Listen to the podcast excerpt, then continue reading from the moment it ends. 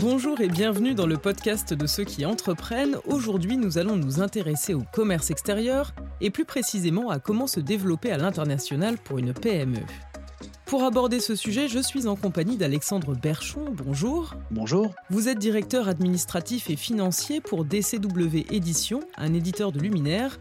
Vous allez nous raconter comment vous vous êtes développé en dehors du marché français. Et à nos côtés également, Isabelle Frédéric, bonjour. Bonjour. Vous êtes directrice commerce extérieur au sein du groupe Crédit du Nord. Vous nous apporterez tous les éclairages techniques sur ce sujet. Mais avant de rentrer justement dans les détails, Alexandre Berchon, est-ce que vous pouvez brièvement nous présenter l'activité de DCW Édition et ses spécificités? DCW Édition est une entreprise qui a été créée en 2008, qui compte aujourd'hui 35 salariés et qui est spécialisée dans l'édition et la réédition de luminaires.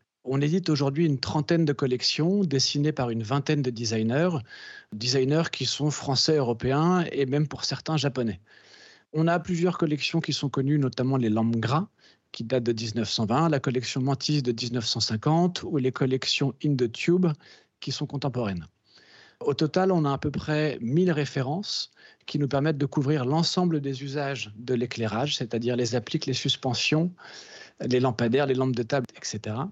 Nous créons des objets bien pensés, bien conçus et au juste prix. Et puis, point notable également, en 2019, nous avons réalisé une opération de croissance externe en achetant la société Modelec, qui est une entreprise française spécialisée dans la fabrication d'interrupteurs. Alors aujourd'hui, vous êtes présent dans 80 pays. Sur quels marchés internationaux avez-vous décidé de vous orienter principalement? Dès le début de l'histoire de DCW, on s'est orienté vers les marchés européens, donc notamment l'Europe du Nord, mais aussi l'Angleterre, l'Allemagne, l'Europe du Sud avec l'Espagne et l'Italie. Et aujourd'hui, est-ce que vous avez des velléités d'exporter vos luminaires encore un petit peu plus loin? Bien sûr, parce qu'on est en, perpétuelle croissance. Donc les pays qu'on cible aujourd'hui sont par exemple les États-Unis, principalement, sur lesquels nous concentrons nos efforts aujourd'hui.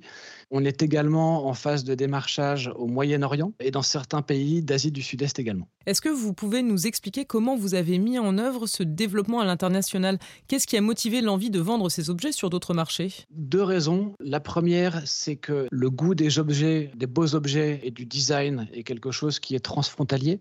C'est un marché qui est mondial. La deuxième raison, c'est qu'on a voulu dès le début ne pas simplement croître sur le marché français pour ne pas être dépendant d'un seul et unique marché, mais pour pouvoir asseoir notre croissance sur plusieurs pays afin de limiter au maximum le risque de ralentissement de la croissance sur un des marchés. Et pourquoi maintenant s'attaquer au marché américain, par exemple? Parce que déjà, c'est un marché qui, en termes de taille, est assez considérable. C'est un marché pour lequel nous n'étions pas forcément armés au démarrage il y a 10 ans pour attaquer ce marché-là. C'est un marché qui est très spécifique, très exigeant. Et donc je pense que nous avons atteint maintenant la maturité nécessaire pour se développer sur ce territoire. Isabelle Frédéric, l'export a connu un net intérêt sur l'année 2021, et ceci malgré la crise sanitaire et les tensions sur les chaînes d'approvisionnement. Comment vous expliquez cette tendance? Comme l'a dit M. Berchon, en réalité, c'est un besoin de se diversifier sur ces zones de vente. Bien que euh, certains produits aient connu des tensions en approvisionnement, notamment dû aux problèmes de fret, aux problèmes de fabrication euh, sur des zones éloignées, principalement asiatiques, il n'empêche que euh, des sociétés françaises continuent à produire et que le besoin de pouvoir diversifier ces zones de chalandise, ces portefeuilles de clients, les goûts aussi, hein, puisque euh, chaque produit qui est vendu connaît en, fonction de la zone d'exportation des adaptations en fonction du sous-jacent, eh bien, permet aux entreprises euh, françaises de maintenir un niveau de vente, de pouvoir euh, rapidement passer d'une zone à une autre en fonction des événements, en fonction des devises, en fonction de tout un tas de phénomènes et de facteurs. Et donc, c'est essentiel pour une société aujourd'hui en France de passer les frontières de l'Hexagone et de pouvoir euh, briller partout dans le monde, en quelque sorte. Alexandre, vous voulez réagir, je crois. Ce que vous dites est intéressant parce que une des raisons pour lesquelles on n'a pas été en capacité d'attaquer tout de suite le marché américain, c'est parce que nous, on, vend donc des luminaires qui sont des produits électriques, qui sont donc des produits normés. Et comme vous le savez, les normes électriques aux États-Unis ne sont pas les mêmes qu'en France. Et le fait de certifier des produits déjà en Europe, puis ensuite aux États-Unis, est un process qui prend un peu de temps. Donc c'est une des raisons pour lesquelles on attaque maintenant le marché américain. Isabelle Frédéric, vous avez envie de compléter les propos d'Alexandre Berchon? Je pense que votre démarche est tout à fait intéressante et tout à fait euh, judicieuse, si je puis me permettre, parce qu'en réalité, vous avez abordé des marchés de proximité qui sont plus connus, qui sont surtout plus faciles à développer quand on connaît le temps qu'il faut passer, les recherches, les déplacements qu'il faut réaliser pour pouvoir capter des clients, pour pouvoir se faire connaître, adapter ses sites Internet pour pouvoir vendre, éventuellement. Hein. Toutes ces mesures qu'il faut prendre, il est clair qu'une entreprise qui va chercher à se développer sur un marché trop lointain, avec du décalage horaire pour pouvoir contacter ses clients, ce qui peut poser problème, avec des problèmes de langue plus fournis que ce qu'on peut connaître parfois avec des marchés proches, eh bien, euh, ça crée vraiment des contraintes qui ne sont pas forcément euh, couronnées de succès, avec énormément de déploiement de temps, d'argent également. Hein. N'oublions pas ce facteur euh, développement qui est coûteux. Et donc, euh, forcément, plus on s'éloigne sur des premières euh, prospections, plus c'est compliqué de performer. donc, je trouve que votre approche est, très intéressante euh, à ce niveau-là, en termes de choix de zones géographiques et effectivement de normes qui sont identiques en Europe par rapport à d'autres pays comme l'Asie ou les États-Unis en termes d'électricité, oui. Pour revenir concrètement au développement et à ses ambitions internationales, Alexandre Berchon, comment votre banque vous a accompagné pour mettre tout cela en œuvre? Le Crédit Nord est notre banque partenaire depuis maintenant de nombreuses années. On s'est appuyé sur plusieurs de ces services euh, pour notre déploiement à l'international. Déjà au quotidien, nous travaillons dans différentes devises, notamment des devises scandinaves, parce que la Scandinavie est un de nos principaux marchés. Donc nous travaillons de façon quotidienne avec la salle des marchés qui nous permet d'acheter et vendre dans les meilleures prédispositions possibles nos différentes devises que nous traitons. Un autre accompagnement dont on bénéficie de la part du Crédit du Nord, c'est notamment quand on vend dans certains pays dans lesquels nous n'avons pas forcément l'habitude de traiter et que la question du règlement peut être problématique le Crédit du Nord nous accompagne pour sécuriser justement la réception des paiements. Alors, on ne va pas rentrer dans des détails trop techniques, mais nous avons utilisé avec eux ce qu'on appelle le crédit documentaire. Isabelle Frédéric, pouvez-vous nous expliquer ce qu'est le crédit documentaire? C'est un engagement euh, que prend la banque hein, euh, d'ordre et pour compte de son client.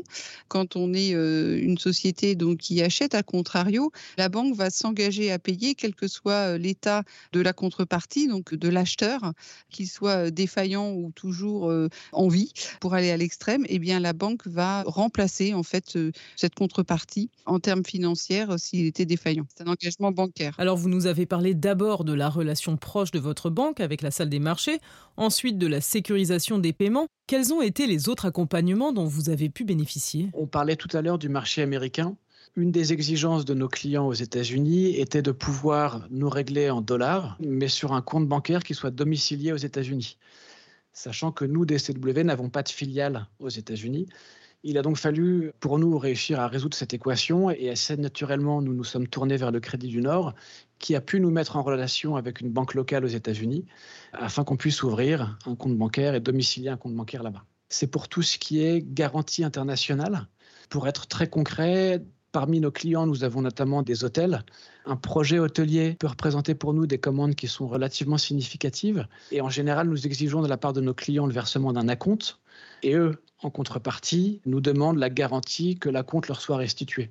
Et donc à ce moment-là, on fait intervenir un tiers de confiance, en l'occurrence le Crédit du Nord, pour pouvoir émettre cette fameuse garantie internationale. En complément de ces solutions, Isabelle Frédéric, quelles sont les autres formes d'accompagnement proposées par le groupe Crédit du Nord pour justement aider les entreprises à se développer à l'international? J'ai envie de résumer notre rôle en deux mots qui sont proximité et disponibilité. C'est-à-dire que dire qu'à l'international, on a des solutions standards ne serait pas répondre aux besoins des entreprises, parce qu'une entreprise, c'est une taille, c'est un secteur d'activité, c'est un secteur de développement souhaité, c'est une forme de développement souhaité. Donc ce sont des besoins extrêmement particuliers. Et ce qui est important, c'est d'avoir un dispositif comme le nôtre, c'est-à-dire des spécialistes sur le commerce international, bien sûr, qui vont rencontrer les entreprises, qui vont les écouter, qui vont analyser les besoins et qui, en suivant, vont proposer des solutions euh, qui conviendront. Alors peut-être en disant il va falloir du temps, il faudrait peut-être structurer votre contrat de telle façon ou attention, là vous êtes en risque. Nous avons ce spécialiste qui va rencontrer l'entreprise, l'écouter et structurer ses besoins. Et puis ensuite, nous avons, comme l'a dit M. Berchon, notre salle des marchés hein, qui est très proche des clients et qui va pouvoir, là encore, sur toute la partie devise, parce que euh, signer un contrat en devise, ce n'est pas forcément quelque chose de néfaste pour autant qu'on ait la capacité de se couvrir et de bien se couvrir, c'est-à-dire là encore, se couvrir en fonction de ses besoins, la durée de son contrat, la durée des encaissements, etc. Donc on a une salle des marchés qui va faire tout ça. Et c'est une salle des marchés qui, bien évidemment, va se déplacer en région et va aller à la rencontre de nos clients et des entreprises euh, qui composent notre clientèle. Et puis, nous avons également des centres de traitement régionaux qui sont très importants parce que pour qu'une opération se passe bien, outre les conseils d'accompagnement et de structuration qu'on va pouvoir donner en amont, il faut que tout se passe bien à chaque étape. C'est-à-dire que du conseil à la réalisation, il faut que les entreprises aient des interlocuteurs, des interlocuteurs dédiés qui vont leur répondre et qui ne vont surtout pas laisser une entreprise qui tout d'un coup se retrouve avec un chargement coincé euh, dans un port sans accompagnement, sans guide en quelque sorte. Et je pense que ça, c'est réellement euh, notre force, hein, donc le, le sur-mesure, l'expertise bien évidemment, mais comme je vous le disais en préambule, la proximité et la disponibilité. Je pense que c'est essentiel pour vraiment réussir son développement et son accompagnement à l'international. Et avez-vous des conseils à donner aux entrepreneurs qui songeraient à développer leur activité en dehors de nos frontières? Je pense que le premier conseil, c'est n'allez pas trop loin pour démarrer. Cibler des marchés de proximité. Il y a quelque chose qui est important également, c'est le coût du développement à l'international. Il ne faut pas se raconter d'histoire. Hein. Euh, se développer à l'international, euh, financièrement, ça demande des investissements. C'est exactement un investissement identique pour faire un parallèle à celui qu'on va faire quand on construit une nouvelle usine pour pouvoir augmenter sa capacité de production. C'est un investissement certes différent, mais ça reste un investissement. Donc il faut que l'entreprise soit prête. L'international, c'est pas la bouée de sauvetage qu'on va sortir au dernier moment pour essayer euh, de sauver son entreprise et ses Non, c'est quelque chose qui se prépare, qui se construit.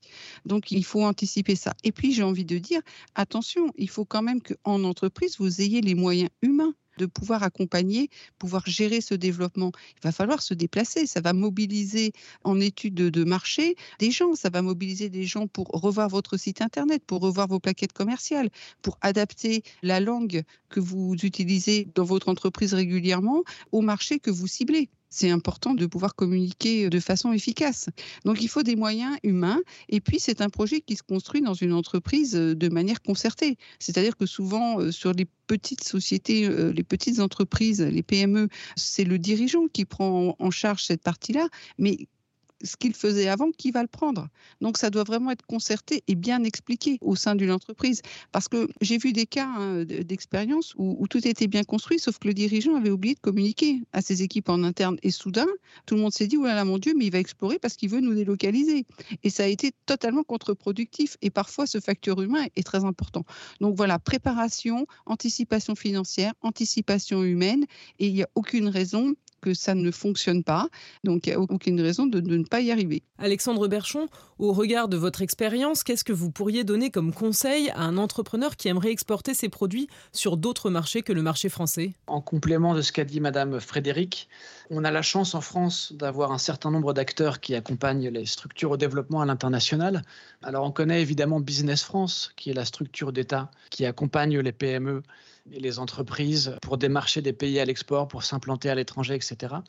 Mais ce qu'on oublie assez souvent, c'est que les banques, justement, ont elles aussi des services similaires. Et donc le conseil que je donnerais, c'est de ne pas considérer la banque, euh, sa banque, comme un simple fournisseur d'argent et de solutions de paiement, euh, mais véritablement comme un partenaire du quotidien qu'il ne faut pas hésiter à solliciter dans tout un tas de sujets et notamment tous les sujets liés à l'export, parce qu'elles ont également des solutions pour aider quand on est une société qu'on se lance à l'export, ça paraît parfois compliqué, mais heureusement, beaucoup de sociétés françaises le font. Donc les problématiques qu'ont connues ces sociétés, par extension, leurs banques les ont connues également, et donc euh, elles ont souvent des réponses pertinentes à apporter. Alexandre Berchon et Isabelle Frédéric, merci beaucoup à tous les deux.